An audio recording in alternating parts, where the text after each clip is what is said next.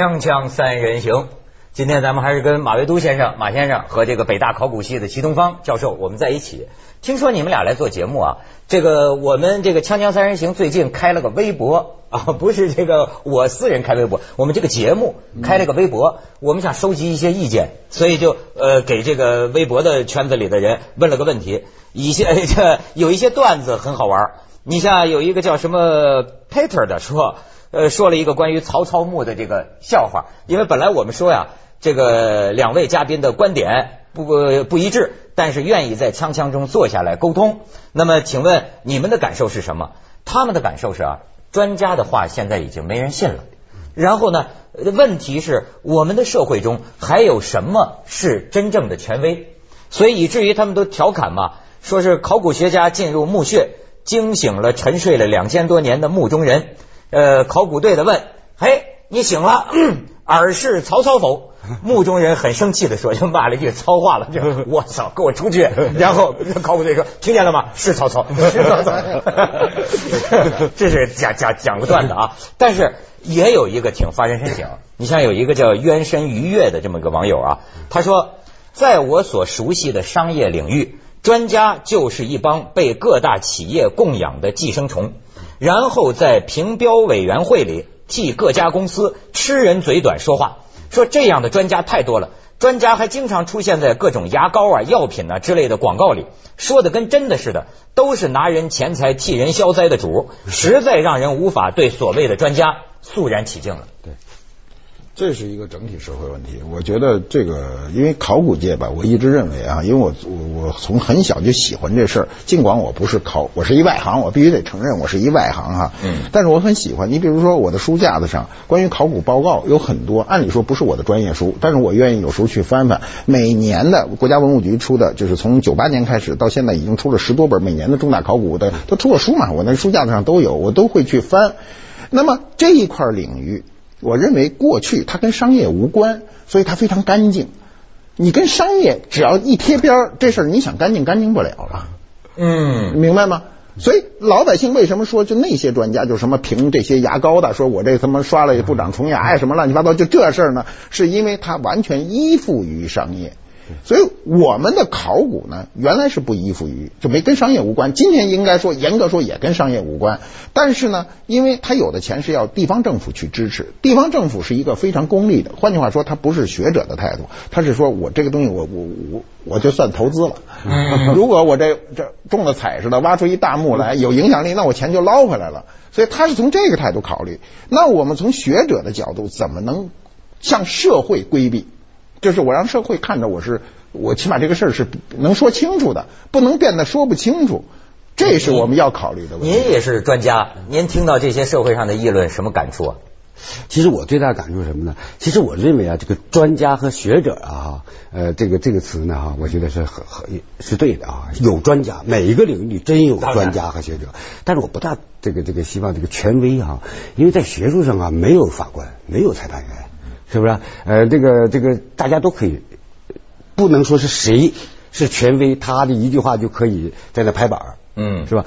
但是现在最可怕的不是这个事儿，比方说我们对这个事情的这种质疑哈，因为确实社会存在着很多很多问题嘛。你比如现在那个那个周老虎那个事件哈，还有很多这种这个学术造假，什么各种造假，你怎么让人去相信你啊？对，这已经变成一个很大的一个社会严重的社会。你说这最近这个好像是《柳叶刀》，《柳叶刀》是很著名的医学的国际的学术最权威的。头一页，人家就是首篇发这个，这算是社论了。嗯，就是说中国学术造假的问题要提醒你。他们认为这有一件事儿让这个国际学术界很震惊，就是在另一个国际学术期刊里，七十篇论文是中国的一个叫井冈山井冈山大学的两个教师。造假七十篇论文，不是说这个东西，他造假能力比较强，太强了吧？就说 人说这个这，而且放在国际公共的这个数据库里，对，说你这个问题，他们质疑的说，当时这个论文内部是怎么经过这个评审程序的？后来我查了一下，井冈山大学最近也严肃处理了，好像给开除了这俩老师，其实是一个老师闹的，而且我觉得现在这老师啊也有点挺奇怪，那个老师俩俩老师的老婆。是闺中密友，关系好。那然后呢，连老婆都跟跟那老婆说说，哎，让我老公给你造个几十篇。说行行行，就数他的名。这家跟玩儿似的，一造造七十篇。呃，你说这个让怎么相信？我是觉得现在这个有个危机啊，就是说，您说我们不应该相信有权威，但是确实有专家。可是比如说曹操墓这么个大事出来了，作为这个老百姓啊，包括作为媒体啊，我觉得在美国、在欧洲都一样，我们也需要一个，就是说，比如说社科院说的话总是真的，嗯嗯好好好好好比天主教徒就相信罗马教皇说的话对对，他总是真的，要不然不知道该信谁嗯。您说这问题怎么解决？其实啊，我觉得现在问题的严重性不仅仅在这儿。你比如说哈、现在不是已经都说了吗？说了大伙儿不还是不信吗？是吧？所以我现在发现啊，更重要的一个问题啊，就是大家对一个学科产生了怀疑了。那这个事儿可就太大了。是不是？就是说，我们比如说我们物理啊或者数学呀、哈，你说你这个题怎么演算的哈？是对了错了哈，那是另外一回事。你不能说这物理和化学本身它不是科学吧？你说这样的话，这个问题肯定就就更大了。就考古学本身，人家知道你这考古学有没有靠不靠谱啊？对对对那这个问题将来就麻烦了。那我想，我我们想，我们推到一个司法问题上，就比较容易解释清楚，因为司法是大家老百姓天天要接触的。西方人认为司法的公正首先是程序问题，如果程序不公正了，你这个案子都不能审。你比如著名的辛普森案，这是你知道的，对，全美国人都知道就是这个人干的，但是因为公安人员急于破案，自己在已有证据不足的情况下做了一点点证据，这个被辩方抓到了，抓到以后程序上作为，这个案子没了，判他无罪，这是个很大的事情。美美国人为什么要在司法司法程序上做到公正第一呢？就是要取信于老百姓，因为老百姓对司法是不知的。您讲 DNA 怎么回事排序，我这根本就听不懂。我我一辈子学这事儿，我也听不懂。没，你不要让人知道考古知识，那是没有用的。对老百姓，老百姓只希望你在公布的过程中，别人问到哪句话，你都自如的回答，不要恼怒，不要呃急于的拆东墙补西墙。你比如我看到数据哈，一开始说开没开论证会，马上这个说开了，哪天开的？十一月九号开的，十一月十三号开了两次论证会。您是经常参加论证会的人，两次论证会这么近的时间，这是第一。又有人问那个东西什么时候挖出来的？说十一月八号的下午挖出来的，第二天就开论证会。那这个论证会的严谨性，你就肯定让人家质疑，对不对？公众是从这个数据中累加开始对你这个事情判断的，所以我都觉得呢，这种事儿尤其曹操。这要说这不是曹操，是一一点名都没有的，你爱怎么弄，老百姓连听都不听，对吧？你要考虑老百姓的承受力和他的判断力。看来以后啊，考古学界也需要配备公关公司，对对对对整个设计一套 对外的公关，对对对对吧？对，看来是这看看来按马先生说这个呃啊这个这个按照他说这个意思啊，我还真是觉得这个需要了，因为啊在过去啊，他有一套程序哈、就这种程序也没有出过什么问题。嗯，就比方说像这个新闻发布会，因为没人质疑对你，呃，就过去吧，这这这，你发布完就完了外国这个这个外地有一个地方有一个很重要的发掘，然后呢有个新闻发布会，甚至把这新闻发布会拿到北京来开了，这也没有什么呀。你比如说过去尼亚发掘，那不是马上到了这个这个北京来进行这个呃新闻发布嘛哈，嗯好像也没有这个问题。今年可能他这个事情一出来之后，大概和曹操有关。曹操哎，人们感兴趣，感兴趣之后呢，哈，这就各种各样的都好，所以我觉得这还是个好事儿。就是说，它至少是促进了哈，就是你比如说，呃，以后的这个新闻发布会的这种开法，因为过去大家没现代媒体社会啊啊，这个是看着看看来，过去在书斋里，在那个坟坑里做学问的呃，以后得想想你如何对待公众，对对吧？这是一个其实学问。其实啊，你这个过去是这样哈，我们中国现在就不呃这个这个这个显然啊是做的很不够的。你比如说国外在一个发掘一个遗址的发掘，发掘的中间一般要有一个叫现场说明会。啊那个时候呢，其实肯定也还不能有什么结论哈，至少是要当地的老百姓都可以到我这个地方看，因为你在我这个地方进行一次考古发掘，我们当地老百姓也有知情权吧？对热热闹闹过来之后呢，他要有一个这个这个，就过去我们是没有的。现在逐渐开始有了，所以呢，就大家一直觉得考古啊是很神秘的，所以你出来这些东西，我们也不知道你怎么，你你你你你你怎么得出这些结论的啊？嗯，其实啊，考古对于这个公众的一种这个将来这种开放啊，我觉得是一种必然的一种趋势，因为这和其他别的学科不一样，这都是我们爷爷奶奶、爷爷奶奶、爷爷奶奶的事儿嘛哈。因为我们这自己我们知道我们爷爷奶奶是，那有什么不应该的呢？对对对对，所以如果是那样的话，可能将来会有一些很大的。所以我就想啊，现在的这种学术界可以说是这个声誉吧，这叫什么？考古吧，为什么大家爱聊呢？因为说不懂吧，大家也懂点。对，我就想你要说是什么人体干细胞，什么自然科学。DNA，DNA，对，这里边在中国有没有假成果？对对对，你这个东西就更，对对对，没而且那个他为祸呀，那可真是，咱 咱先去广告了，锵锵三人行，广告之后见。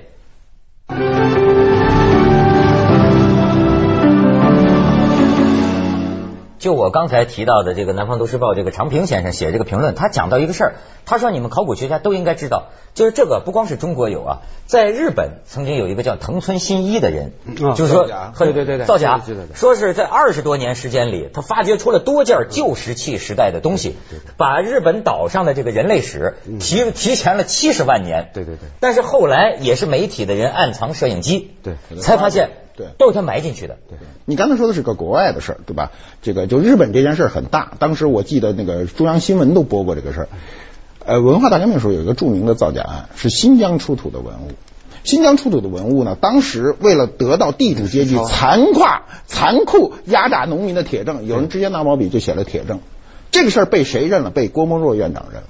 那泰斗之一，《人民日报》发的头版，但这后来证明天下伪证之一。这个是有是有利益关系，这个什么利益是政政治利益，他要要求这个事儿要变成这样。那么这个事儿需要多少年才能消除呢？至少需要一代人的影响。为什么？你很危险，就这一代人得把这个记忆消失掉，人家才对你重新建立信心。嗯嗯。你一个，比如我们说，今天有一个医院。直接上去卖假药，谁还敢上这医院去看？只有这一代人忘记这个事儿才能去。所以我就说，你在考古做的时候一定要谨慎小心。你刚才那个那马先生说这个很有意思哈，就比如说当时那叫坎迈尔实抄啊，嗯，是不是？然后后来郭沫若那个这这写了一篇文章，像这种事情啊，我觉得呀，比方说啊，像这种造假，它已经不是一个学术问题了。应该是移交司法部门、公安部门来处理的了啊，是吧？但是呢，我就觉得更更重要什么呢？如果是因为某一些造假的这个这个事情出现，导致了我们对一个学科的整体怀疑，那么这个造成一种社会危害，我明白你的意思，就是我最近呢也听一些呃这个教授来讲这个问题，就说啊。实际上，除了那些个在外边这个现实界的哈，他说这个在各个书房里也有很多踏踏实实做学问的人，在中国，你但是这些人可能不大引人注意，但是他老老实实做他的学问。就是您提到这个问题，说大家都不信了，所以要打假。可是呢，如果我们还有真的呢，那这也就是泥沙俱下，连真的都不被相信。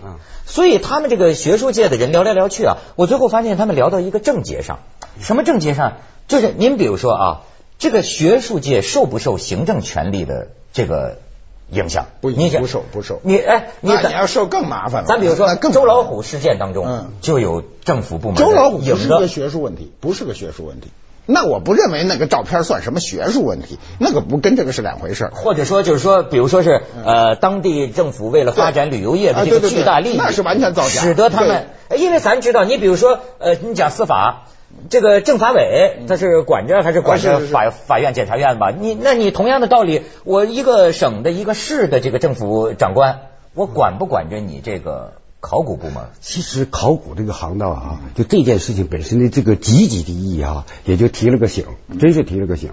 你比如说过去搞考古的人啊，这个有一个有名的一个考古家，英国人哈，这个大家都知道叫斯坦尼，他有一个名言叫“考古是学术的仆人”啊。当然这是他的这个这个话，其实这个话吧挺有意思。为什么呢？就是我们所要做的工作，过去我们都书斋里头的啊，书斋里我们所做的一个工作就是一个学术研究。我们所提供这种发掘，提供给历史学家和这个这个各个学科里边注意，你来进行研究，我们只做我的事儿。现在看来，这考古的事不行啊，因为这是和咱们这个这个祖先和文化联系在一起的。那你你这个你想在象牙塔里头？去做你这个自言自语的那种学问，现在看来不可能。对，所以我觉得西方人有一点做的特别好。你看，你注意看 Discovery 经常有这这种节目，就是考古节目，他给你做的像公众普及。对，他做的时候，我我看过一个节目啊，他非常好。他说印第安人的就是一些遗骨问题，然后他说所有的证据的指向是怎么回事？怎么回事？最后有专家提出有什么疑问，我们这个节目就开放性的就结束了。如果我们曹操墓，比如大部分专家都认定，从各个从文献记载、从证据指向都证明它是曹操墓，但是也有不同的，这些我们记录在案。这样你向社会公众的开放，大家就觉得这个事情非常真实。嗯我们今天是任何反对意见不让说一句话，只要你说他就翻脸，这就反而激发了公众的更加的怀疑度，要对不对？考古公关系。对对，你一定要知道考古系一定有个你你比系。你比如 我们发当时言人制度嘛。哎，你知道我们有个事儿，国家鉴定委员会当年对这个所有全国的古画普查，普查鉴定委员会七人小组，那个徐邦达先生认为真，谢志柳先文先生认为画真款儿假，什么呃傅新年先生认为这个画是什么情况，就每个人的意见都记录在案，这不影响这个画的价值。你比如我们这个这个墓是开放性的，就是比如说大部分专家觉得这是曹操墓，这就足够了。你不能说有一个反对意见，立刻把这个人剔除，没有他发言的机会，那就不是一个好的好的现象。这样，你对社会而言，社会每个人公众的判断力，我刚才说了，它是综合社会整体的情况，对一个单个体的事件做出判断的，这个判断非常重要。其实我觉得，其实我们现在就是这个媒体，还有我们普通的这个公众啊，哈，也得慢慢适应一个现在这种社会的这种这个新闻呐、呃，这种现象哈。你比如说哈，像那个秦始皇兵马俑这个事情，对到现在还有人质疑呢，说那不是秦始皇的，是吧？这个这个没没有力度，对吧？这但是你比如像这样的事情，你也不能说人家还在写文章，人家还找出各种各样的证据。然后你比如说 乾陵还没挖呢，他这个里边呢哈，他说得有多少吨器物哈？我说那文物不能论跟胡萝卜白菜似的，还论吨卖啊，是不是？但是它也是一种说法。所以其实啊，媒体的报道和老百姓其实也要应该适应这个社会。但是我觉得这次更好的是在哪儿呢？就是考古学科本身也要通过这件事情吸取一些经验教教训，经验教训。这个我觉得是应该是对的，至少是你怎么面对公众，是吧？所以那个，其实你想想，那个当时那个搞发掘那个潘伟潘呃这个潘伟斌先生哈，他说一句话，我觉得还挺感慨的啊。因为他非常辛苦的在这干了那么长时间，其实他很有压力哈。因为这件事也不是说他能说是曹操墓，他一个人说了就是的哈。但是最后呢，很多矛头都集中到他那儿了，而且他说 而且呢，他自己呢，他说我根本没有面对媒体和公众的这种经验，嗯结果一说话呢，这这这这就引起这个这很多这个事情了。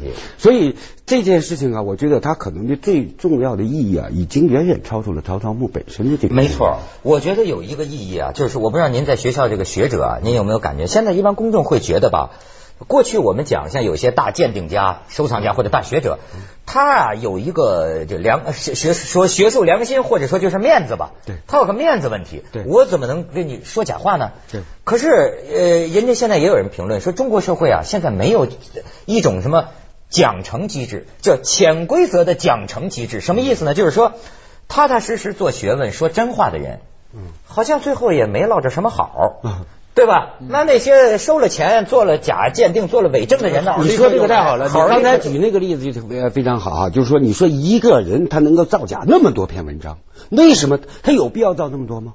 对呀、为什么呢其实和我们现在的整个的评估体系都有关系。你要在这个学校，我给你是个，你想讲师升了升教授、升副教授，你给我提供多少多少篇文章，他又写不写不出来。嗯，所以你说为什么我们有这种这个评估机制？这个评估机制可不是说学者喜欢的。其实很多学者是真正反对因为你这个这个马先生您也知道，你要做一件事情，好比说你写文章啊，或者是你写一本书吧哈，那十年磨一剑啊，没错。是吧？有的时候我一篇文章这是真有价值，你说你写那二十多篇垃圾，对对对，是不是？可是但是人家现在给你评估那个机制，你多少篇在核心期看人发表，你这样你才有资格晋升，这种动力其实也很制可怕，上的是。是吧？您有时候，比如说啊，像作为一个学者，您要是看着自己的这个同才同辈们，嗯呃，有有的人对吧？呃，在外面社会上这个混呐、闯江湖啊，他捞足了钱，甚至捞足了名声。对，呃，作为坐在书斋里老实做学问的人，会不会觉得寒心呢？或者会觉得我有什么必要持守呢？这个呀、只要大家都是人，我想都会的。你想想，我这么努力，我每天在这这个我我写出一篇东西，最后连评职称都举这个评不上，而那个人呢，他凭着他那点东西，这这个这个完了之后呢，这个生活也过得很好。对这个就产生一种这个这个非常恶性的一种循环啊。对，所以我们现在这个社会啊，哈，它使一些本来是应该非常严谨的一个地方，现在已经被侵蚀。所以人家先说现在的特点，就叫黄钟毁弃，瓦釜雷鸣嘛。对 就是锵锵三人行，广告之后见。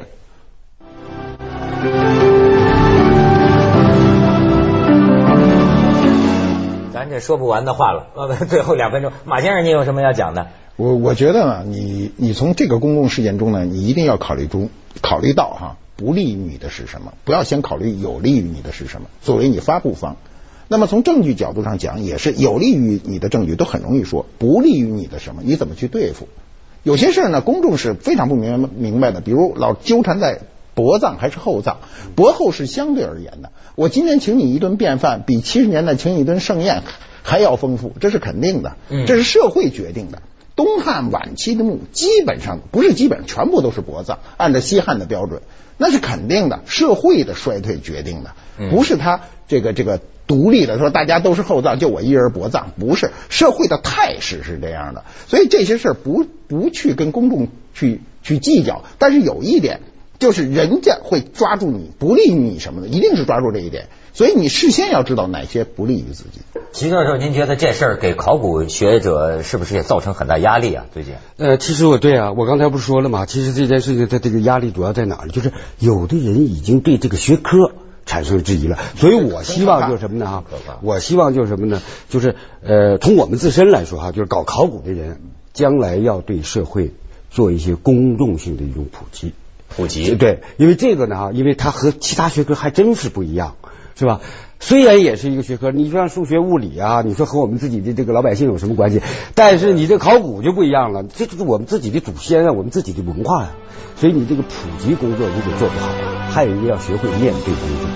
面对公众是吧就好像这现代政府也得学会危机公关呐、什么的，慢慢的都得如何跟公众的质疑打交道，呃，如何取信于人，是吧？但是您对这个中国的考古这个这个这个呃 底线良心还是坚信的，呃，至少绝大多数我相信，因为它本身没有办法